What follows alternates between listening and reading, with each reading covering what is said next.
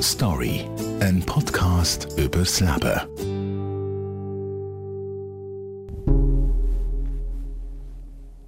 Vor einem Jahr hat sich der damals 23-jährige Marvin das Leben genommen. Für seine Freundin Raina und seine Schwester Saskia ist eine Welt zusammengebrochen. Trauer, Wut, Selbstvorwürfe, aber auch Zuversicht. Wie gehen die beiden mit all ihren Gefühlen um? Um das geht es in diesem Podcast.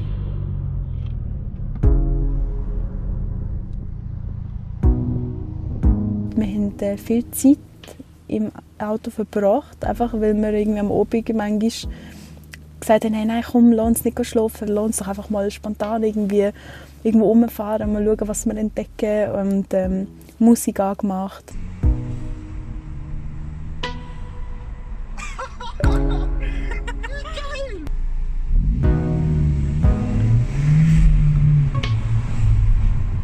Viele, viele Gespräche hier geführt. Ähm, viele lustige Momente. Manchmal haben wir Frauen und Männer nachgehupt und einfach Blödsinn gemacht, weil wir Spass daran hatten. Es hängen auch ganz, ganz viele schöne Momente hier drin. Warum ich das Auto behalten habe, in dem Moment, wo man halt äh, das Gefühl hat, dass man alles verliert. Ähm, weil man gibt eine Wohnung auf, man gibt so das Leben, ein Mensch her, man gibt irgendwie alles her, ähm, ungewollt. Und dann merkt man, dass man einfach versucht, an etwas festzuheben, ähm, was einem niemand soll nehmen soll. Und irgendwie will man etwas vom Mensch einfach noch bei sich behalten. Das ist einer der Lieblingsaussichtspunkte von mir und von Marvin. Ähm, weil wir haben gerade unten in Zegendorf gewohnt. Ähm, und gleichzeitig ist es der Ort genau da, genau der Platz, in genau dem Auto, wo der Marvin sich das Leben genommen hat. In der Schweiz sterben jeden Tag zwei bis drei Leute durch Suizid.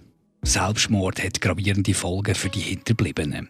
Neben der Freundin von Marvin erzählt uns auch seine Schwester vom schwierigsten Moment in ihrem Leben. Meine Großmutter hat immer gesagt, wenn er in den Raum hineinkam, ist die Sonne aufgegangen. Er hat immer gelächelt, er hat immer gelacht. Alle haben ihn gerne gehabt. Ich kenne niemanden, der ihn nicht gerne gehabt Er ist so der Lieblingsonkel oder der Lieblingscousin. Er ist eigentlich ein mega reiner Mensch mit einer reinen Seele und ein guter Mensch.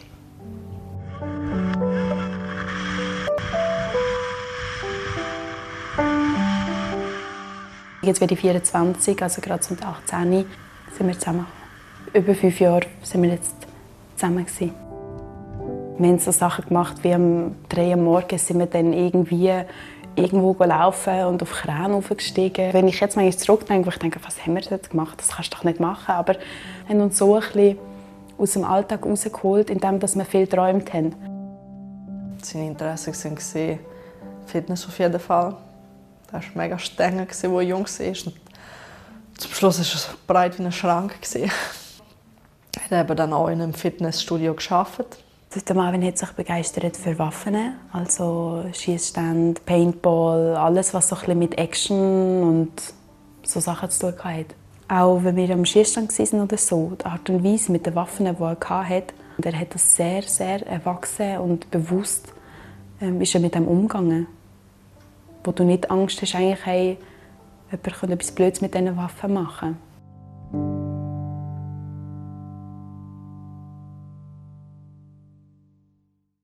Meine Brüder hat in Basel gewohnt, meine Mami. Meine Mami ist dann aus Liebe auf Amerika gegangen. Meine Brüder hat dann von ich muss nichts erledigen auf ich muss alles erledigen müssen umstellen und das hat er einfach irgendwie nicht geschafft. Er hat dann nicht mehr geschafft, die Rechnungen zu zahlen. Er hat die Briefkasten einfach nicht mehr aufgemacht. Er hat Betreibungen gehabt. Schlussendlich dann seine Wohnung von heute auf nachher verloren. Mein Bruder habe ich mir schon immer, als er jung war, Sorgen gemacht, wo es angefangen hat, dass er in den Ausgang gegangen ist. Ich habe mein Nadel immer laut gehabt und ich habe immer das Gefühl gehabt, ich muss ihn in Schutz nehmen, weil ich die grosse Schwester bin. Er ist dann aus dem Fitness ausgestiegen, respektive ist dort äh, das Verhältnis einfach gekündigt worden und ich noch darauf beim KV auch, weil für mich ist das irgendwie auch nicht stimmig gewesen. Ja, und dann ist eine elende, lange Phase von Versuchen, sich irgendwie anzupassen. Von Zeit zu Zeit haben wir uns dann dort wieder rausgeschafft und äh, jetzt gegen vor dem Abend im Todestag haben wir in meiner und ich würde behaupten auch in seiner Traumwohnung gelebt. Wir haben beide dürfen ein tolles Auto fahren. Der Marvin hat sein Dörf, ähm, wo er Freude daran hatte, wo jetzt Saskia hat. Ähm, ja, wirklich tolle, tolle Freunde. Also eigentlich von dem, was man denkt, was man so haben könnte, damit es einem auch materiell gut geht, alles da. Er hat mich oft gefragt, wie es mir gehen würde, wenn er nicht mehr da ist. Und dann hat er mal gesagt, weißt, der, er hat das Gefühl, der Tod ist wie ein guter Freund von ihm. Er hat von dem keine Angst.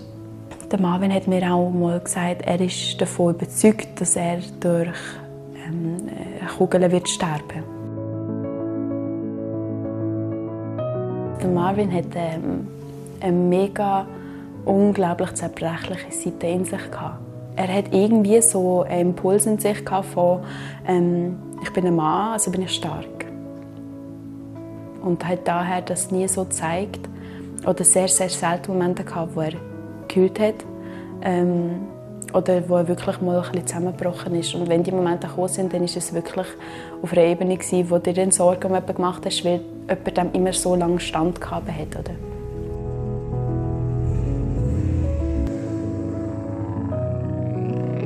Und auch kurz davor ist er das erste Mal heimgekommen. Das erste Mal wirklich jobmässig, wo er kam und gesagt hat, hey, ich habe heute Spass gehabt. Und das ist für mich der Moment, wo ich seit langem auf ihn bezogen wieder mal Luft holen weil mir sehr, sehr viel daran gelegen ist, dass er glücklich ist. Wo ich gedacht habe, ähm, er hat wenigstens einen Tag in all dem, wo er gesagt hat, hey, es hat mir Spass gemacht.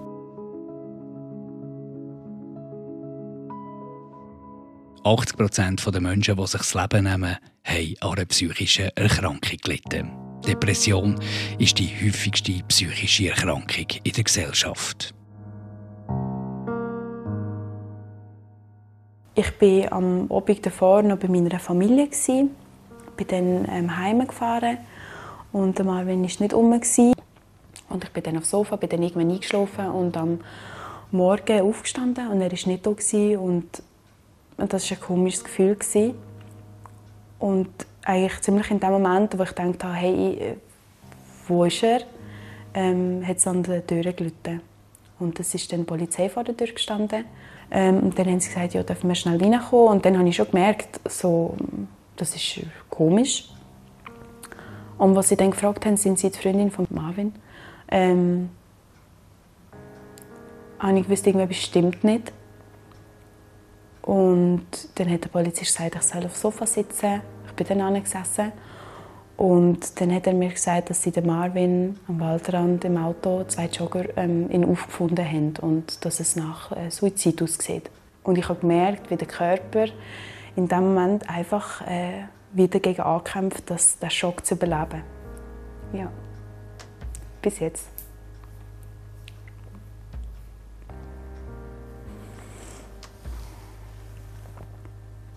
Es hat geläutet das Polizeiauto und dann ich denke, Gott, was ist los? Und dann habe ich die Tür aufgemacht und der hat gesagt, sind Sie Frau Spacci? Und ich so, ja, wenn wir mit Ihnen reden. Und der steht am Tisch gehockt und hat wasserige Augen gehabt, Tränen in den Augen und ich habe gewusst und ich weiß nicht warum, aber ich habe gewusst, etwas ist in meinem Bruder passiert und die Sekunde, wo er das gesagt hat, ist für mich ewig vorgekommen. Ich so, was ist passiert? Und ich hatte Zittern am ganzen Körper und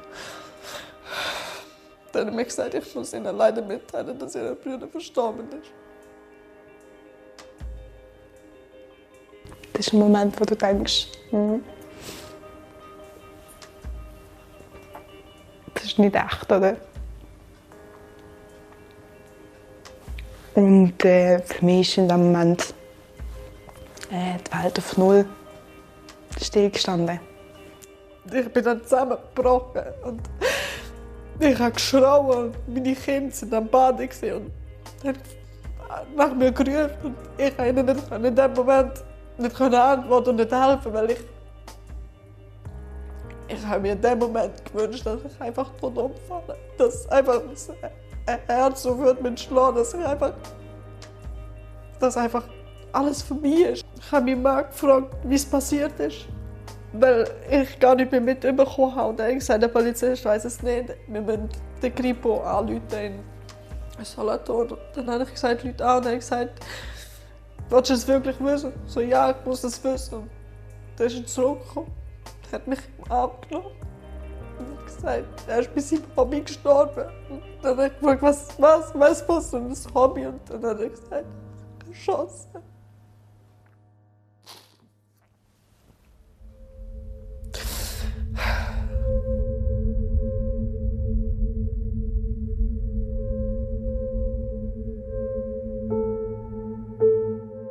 Knapp 10% von allen Suiziden werden mit Schusswaffen begangen.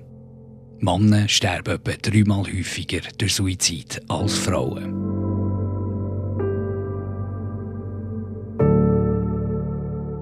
Ähm, Marvin, sein Auto ist abgeschleppt worden. Bei uns daheim haben wir es in die Garage äh, irgendwo reinstellen, weil das übernimmt einfach niemand. Warum auch immer bin ich dann runter in die Garage. Ähm, und habe das Auto rausgenommen und bin dann äh, das Auto putzen. Einfach, weil du irgendwie etwas willst machen was mit dem Menschen zu tun hat. Wo ich jetzt im Nachhinein muss sagen, wenn mir das aber jemand erzählen dann würde ich denken, das, äh, das ist doch nicht gesund, das ist nicht normal. Aber du in dem Moment versuchst alles zu machen, ähm, damit du jemandem kannst nahe sein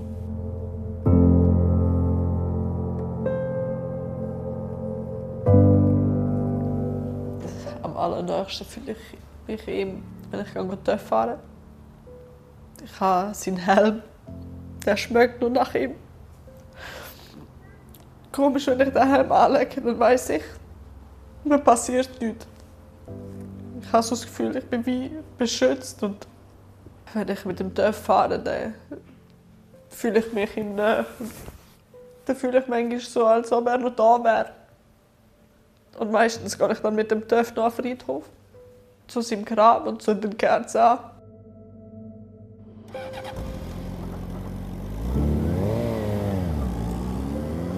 Ich bin eigentlich ein Mensch, ich glaube nicht an Gott und an den Himmel oder solche Dinge, aber irgendwie ist gleich die Hoffnung da, dass er irgendwie da ist und dass wir irgendwo ihn wieder sehen. Ich glaube nicht daran, aber man hofft irgendwie auf ein Zeichen. Manchmal bin ich am Grab und sage, gib mir irgendein Zeichen, irgendetwas. Ich habe ein konkretes Bild. Ähm, und zwar haben wir ähm, den Polizeibericht anschauen vom, oder eingesehen von Marvin und von der ganzen Geschichte. Ähm, und dort sind Fotos dabei, wie sie ihn gefunden haben.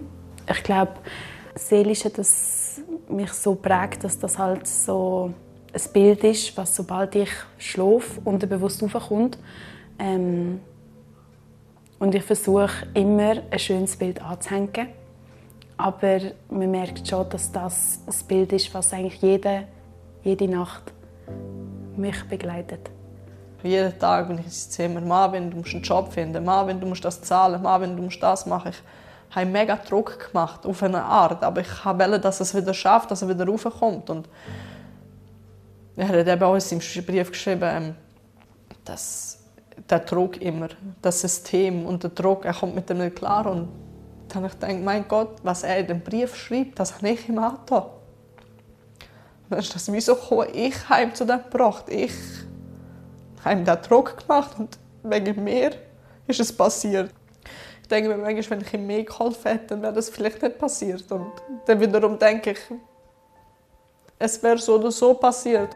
Menschen mit Suizidgedanken möchten meistens nicht sterben. Sie sehnen sich nach einem Ausweg aus der Krise, nach Ruhe und Frieden.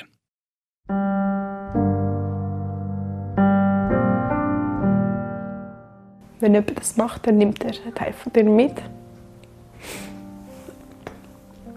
Und du fragst dich dann, warum.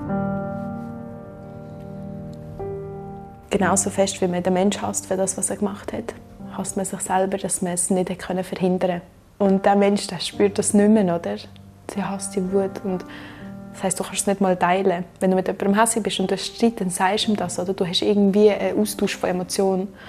Und dort sind die Emotionen einfach in dir. Und du kannst es nirgendwo teilen, weil die Person, die das betrifft, ist nicht da. Ich bin dort in meiner Wohnung gesessen und ich habe Sachen müssen machen ähm, eine Kiste einräumen und du denkst, das sind deine Kleider, nicht meine. Und ich muss sie für dich einpacken.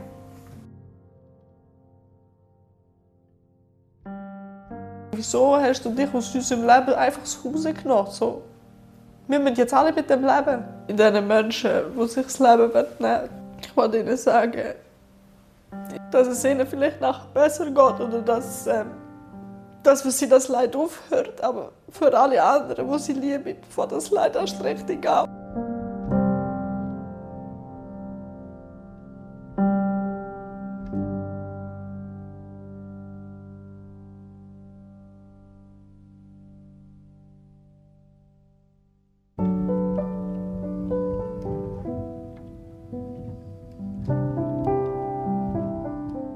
Irgendwann ist dann ähm, die Liebe wieder gekommen. Für den Menschen, wo du sagst, ähm,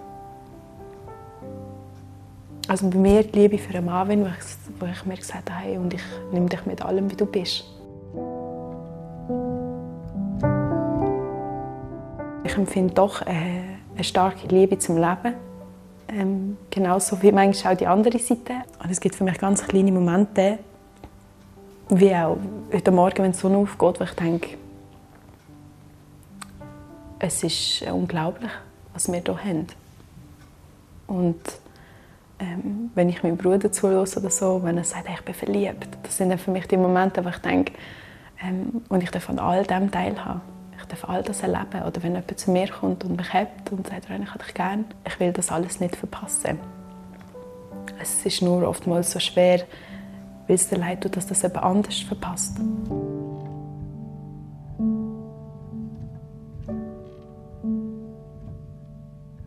Ich habe ein Bild von mir, wo ich ein kleines Mädchen bin, in einer grünen Hose mit so Blümchen drauf und so wuschelige Haare. Und in den Momenten, wo ich mich selber klein mache oder ähm, wo unzufrieden bin oder auch undankbar, kommt mir das Bild und dann denke ich mir, für das Mädchen ähm, will ich ein schönes Leben schaffen. Sie hat das verdient, weil sie kann für all das nicht.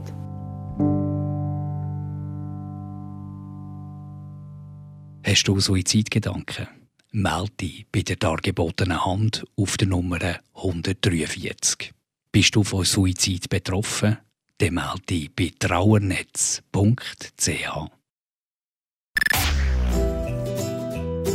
Story, ein Podcast übers Leben. Thank you.